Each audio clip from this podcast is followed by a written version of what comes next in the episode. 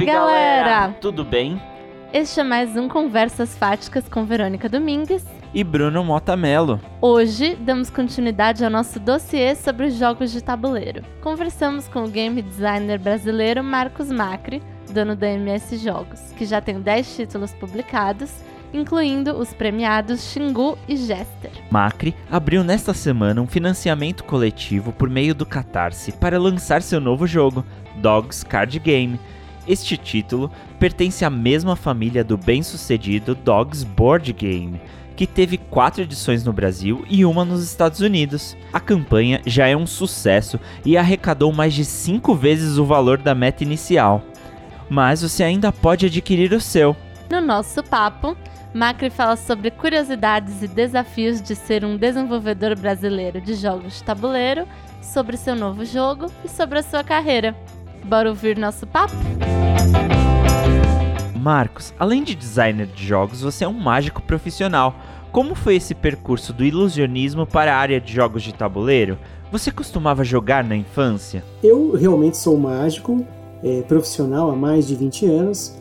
Eu me tornei mágico é, com DRT no final dos anos 90 e também sou ator por formação.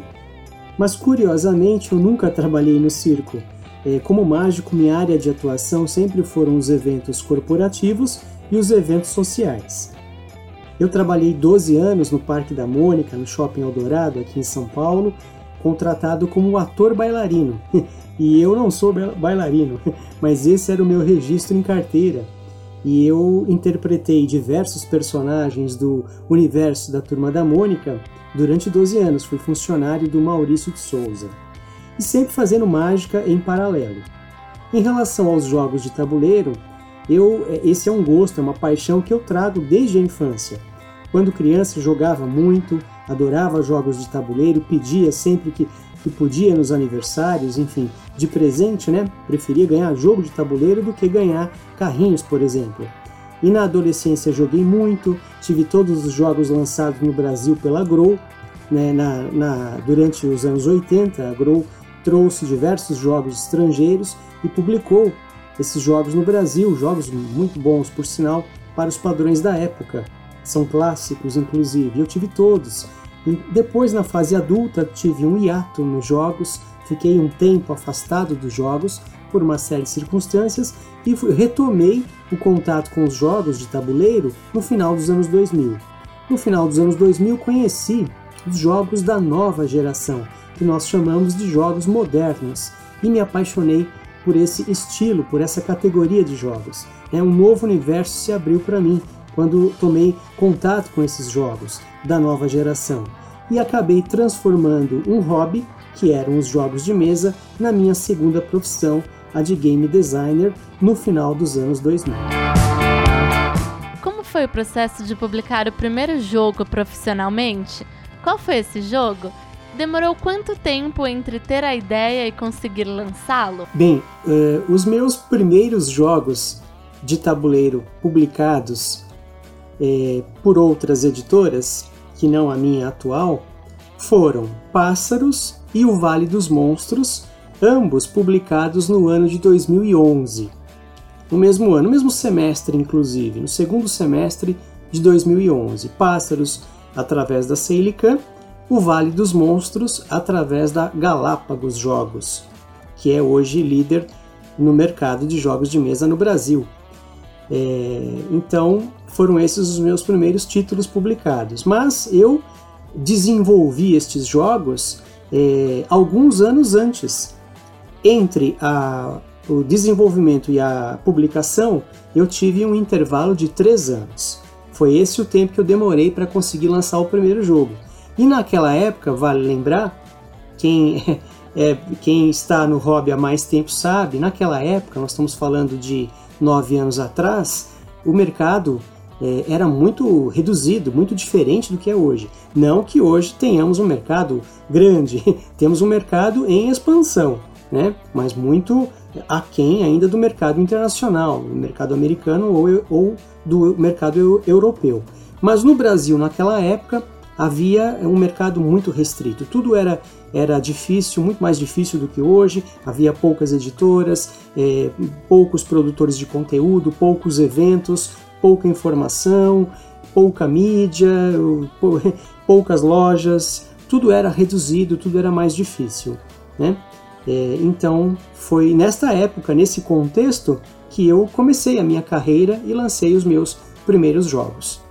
Dentre eles, dentre os dois que eu citei, destaco realmente o Vale dos Monstros.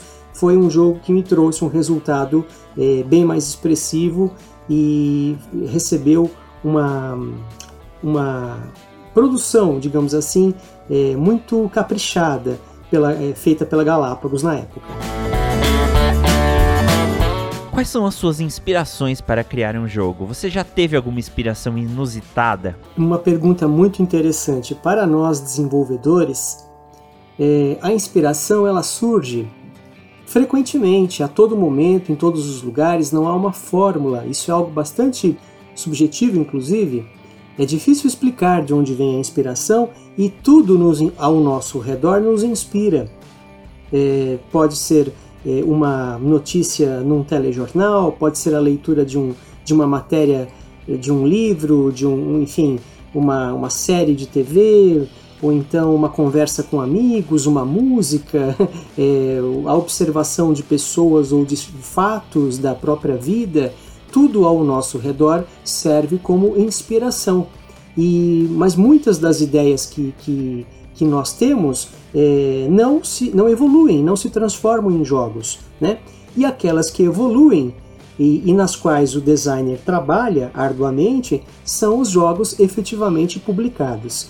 Eu tive sim uma inspiração muito inusitada, eu já citei isso em outras ocasiões, em outras oportunidades e vou compartilhar com vocês, é, Bruno e Verônica. Vejam só, eu estava numa fila de banco, é, parado ali, tranquilo, com meus boletos na mão, e tinha um casal na minha frente. Aí de repente a moça olha para o rapaz e diz, até ela disse até num, num tom mais elevado de voz. As pessoas ao redor ouviram, né?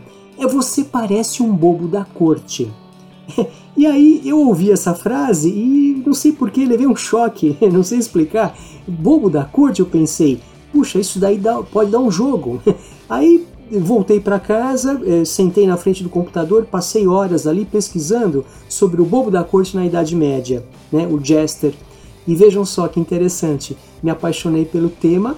Um ano e meio depois, o jogo estava pronto, publicado, circulando pela comunidade e recebia o prêmio Ludopedia 2015 de melhor jogo de mesa design nacional pela escolha do júri.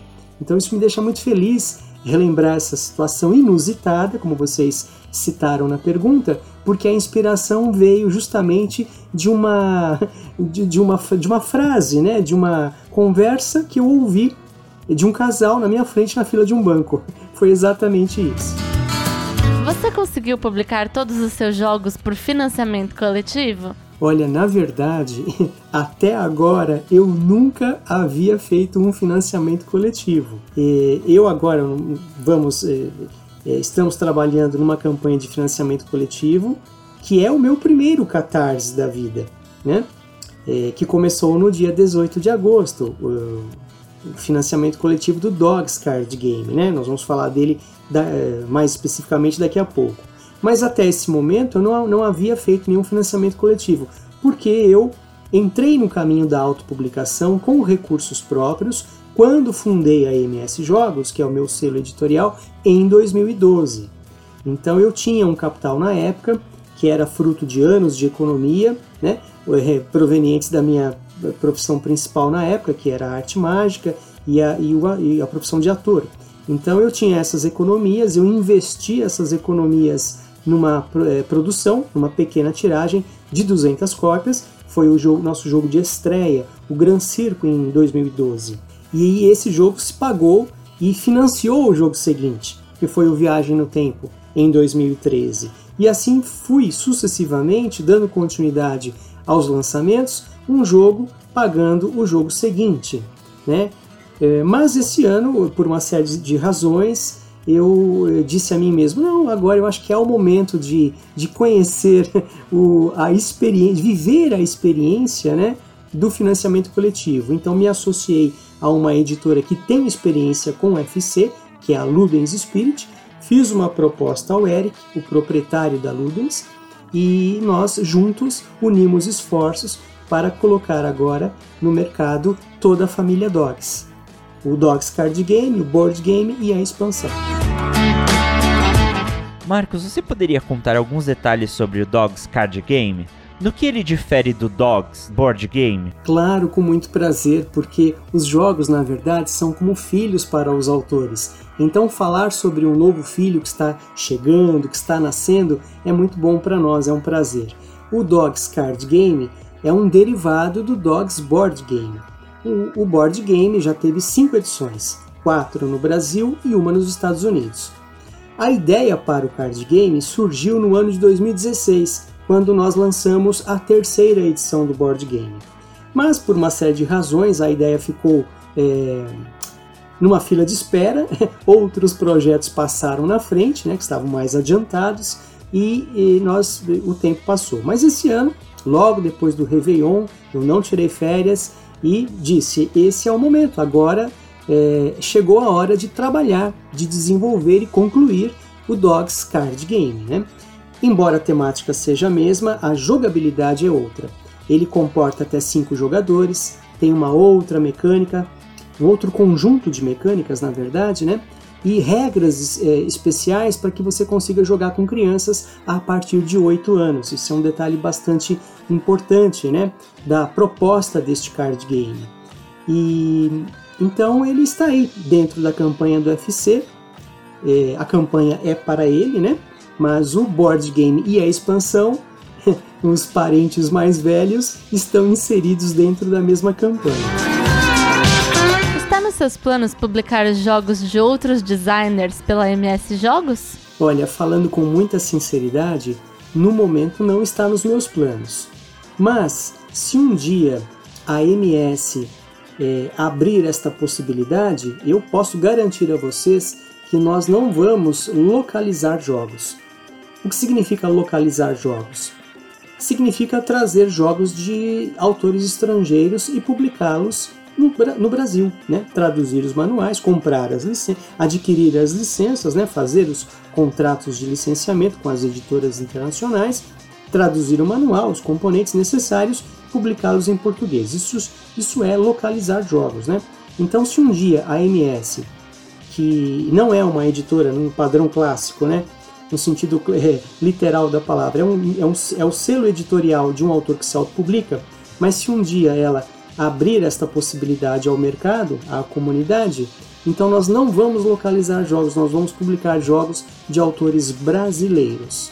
Nós temos muitos autores brasileiros muito talentosos e com excelentes jogos, concluídos ou não, e essas pessoas precisam de uma oportunidade. Qual é o jogo mais querido pelo público da MS Jogos? Quantas cópias ele vendeu até agora? E como você decide quantas cópias fazer em cada edição? Olha, eu não sei te dizer exatamente qual é o jogo mais querido pelo público é, do catálogo MS. Nós temos 10 títulos publicados três expansões e dois títulos desses jogos são premiados. Jester foi premiado em 2015, Prêmio Ludopedia, melhor jogo design nacional pela escolha do júri.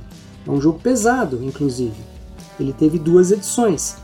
E Xingu recebeu o prêmio Cubo de Ouro o ano passado, e ele é mais pesado ainda que o Jester. e quando a gente fala de um jogo pesado, significa um jogo que você leva 30 minutos para explicar a regra e joga em duas horas, duas horas e meia. Né? Então não são family games, são jogos que possuem um nicho muito específico de jogadores, né? Pra, como público-alvo para eles. Mas o jogo mais popular, esse seguramente é o Dogs Board Game, o mais conhecido e popular. Ele teve quatro edições no Brasil e hoje nós temos em torno de 1.100 cópias circulando pela comunidade talvez um pouquinho mais com as cópias que vieram do Kickstarter, né, da edição americana, que foram compradas e vieram ao, é, para o, o consumidor brasileiro. Mas em relação à quantidade, eu sempre trabalhei com tiragens entre 200 e 500 cópias. Nunca passei de 500 cópias. Sempre os, os pés no chão. muito consciente do tamanho do mercado e da nossa capacidade de investimento, né? No caso, a minha capacidade de investimento. É, então, Chaparral foi a maior tiragem, 500 cópias produzidas em 2016. Você tem dois jogos premiados, Xingu e Jester. Tá nos seus planos reeditá-los? E os outros jogos que estão esgotados? Sim, com certeza eu gostaria muito de reeditar o Jester e o Xingu, mas não apenas eles. Todos os jogos esgotados da coleção MS. Este é um sonho que eu tenho, que eu ainda não tinha é, dividido com ninguém, não tinha verbalizado isso para ninguém. Estou compartilhando com vocês agora. Eu adoraria, realmente um sonho, vê-los todos é, reimpressos e disponíveis no mercado novamente. Mas não é possível, né? É, tornar isto uma realidade assim de uma vez só, né? Nós estamos falando de 10 títulos, então um investimento muito alto. Então, para o ano que vem, passada a pandemia e os efeitos desastrosos né, que ela nos trouxe, não só na saúde, mas também na economia global, então, passada essa fase difícil, é, aí a gente consegue planejar e, que, e trazer aos poucos, né, reimprimir os títulos esgotados mas o sonho mesmo seria vê-los todos lindos numa prateleira, todos é, disponíveis ao consumidor, né, aos jogadores é, brasileiros. E quem sabe a gente não consegue um investidor no Shark Tank Brasil, né? Por que não? É, a gente tem que sonhar também, né? Sonhar faz parte da vida. E, e é isso, mas vamos trabalhar para relançar os jogos esgotados. Quais são as suas dicas para quem está começando nessa carreira de designer de jogos? Olha, essa é uma resposta bastante ampla e eu destacaria aqui três pontos básicos, né? Pensando nos colegas que estão iniciando um processo de criação e desenvolvimento de jogo de mesa. Primeiro ponto: aumentar, enriquecer a nossa cultura lúdica. O desenvolvedor precisa conhecer jogos, ele precisa jogar jogos de mesa. Então é importante jogar jogos de estilos diversos, entender as mecânicas, como elas se aplicam ao tema, as suas variações e até mesmo jogar os jogos, aqueles que você olha na estante e diz assim, torce o nariz, ah, esse jogo não é para mim, não, esse jogo não é o meu estilo. Jogue também esses jogos, dê uma chance para eles. Porque aí você vai poder dizer: não é o tipo de jogo que eu quero fazer. Não quero usar esta mecânica, não quero que meu jogo tenha essas características. Mas você só terá esses parâmetros de comparação se você experimentar os jogos. Então, aumentar, enriquecer a cultura lúdica é fundamental para o desenvolvedor. Segundo ponto, interagir através das redes sociais, dos grupos né, de Facebook, enfim, com outros desenvolvedores. Entender o processo de criação e desenvolvimento de outras pessoas que já estão desenvolvendo há mais tempo. Isso é muito bom, muito produtivo, inclusive. E é, testar os jogos que estão em desenvolvimento, os jogos dos colegas, né? Participar de sessões de playtest, trocar experiências e informações com outros desenvolvedores. Esse seria o segundo ponto. O terceiro e último ponto pesquisar e compreender um pouco melhor o mercado de jogos de mesa atual no qual eu pretendo entrar. Então, se eu quero ter um jogo publicado daqui um ano, dois, enfim, eu preciso compreender o mercado em que eu estou entrando, né?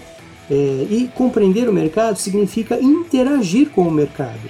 Então, é, hoje nós temos uma, uma, variedade, né? uma, de, de fontes de informação à nossa disposição o tempo todo. Então, conhecer um pouco as principais editoras, o que elas estão fazendo, como elas estão fazendo, é, interagir com produtores de conteúdo, isso é muito importante, assistir aos vídeos, reviews, gameplays, né? É, acessar o site Ludopedia, que é o maior portal em língua portuguesa sobre jogos de mesa, é, participar de, de, de grupos em redes sociais ligados ao hobby, tudo isso somado né, vai aumentar é, o nível de entendimento do desenvolvedor e a sua percepção em relação ao mercado.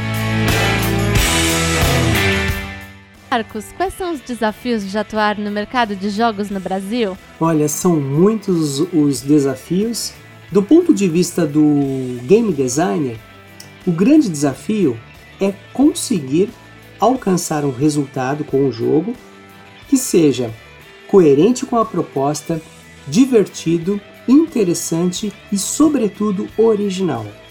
É ter um jogo lá na frente, no final do processo de desenvolvimento, com essas características.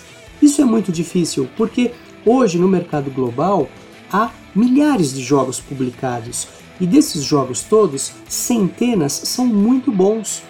Então, destacar-se dentro desta multidão é muito difícil. Hoje nós temos no mercado uma, um grande, uma, um grande volume de lançamentos, né? maior do que o mercado pode absorver, maior do que o público consumidor consegue absorver. Então, este grande volume de lançamentos, é, muitas vezes, ele dilui é, o bolo, as fatias ficam menores para todos os envolvidos, né? Então, há sim a necessidade de se lidar com esta competitividade. É, então é difícil para o editor, é difícil para o autor, é difícil para todos, né? Porém é possível, depende da criatividade e da dedicação do desenvolvedor. Esta foi a nossa conversa fática bem bacana com o designer de jogos e mágico Marcos Macri. O link para o financiamento coletivo de Dogs Card Game está disponível no nosso site faticaindica.com.br. Lá você também encontra várias dicas culturais super legais. Até a próxima. Até.